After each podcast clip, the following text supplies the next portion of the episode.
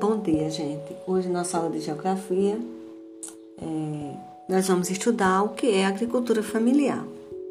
A agricultura familiar é um tipo de agricultura desenvolvida em pequenas propriedades rurais. Recebe esse nome pois é realizada por grupos de famílias, quer dizer, pequenos agricultores, certo? E a colheita desses produtos serve de alimentos para eles e ainda para o consumo da parte da população, certo?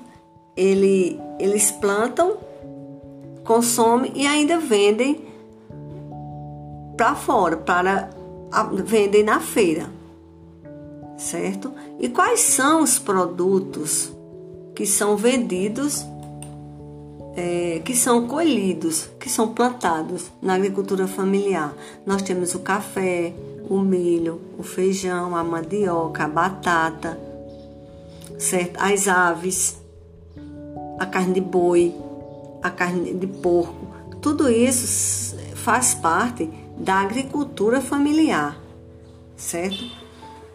É, eu creio que aí as famílias aí do sítio Grotão plantam, consomem, tem até mães que dizem, olha, eu não vou para a escola hoje porque eu vou, eu vou para a roça, vou plantar. Então, isso chama-se agricultura familiar. Tá certo? Então, como eu já falei, quais são os produtos? Quais são os produtos que são é, da agricultura familiar? O tomate, o feijão, a mandioca, a cenoura, a cebola, o coentro, o alface, a fava, feijão macaça, batata, macaxeira, inhame tudo isso faz parte de quê? Da agricultura familiar.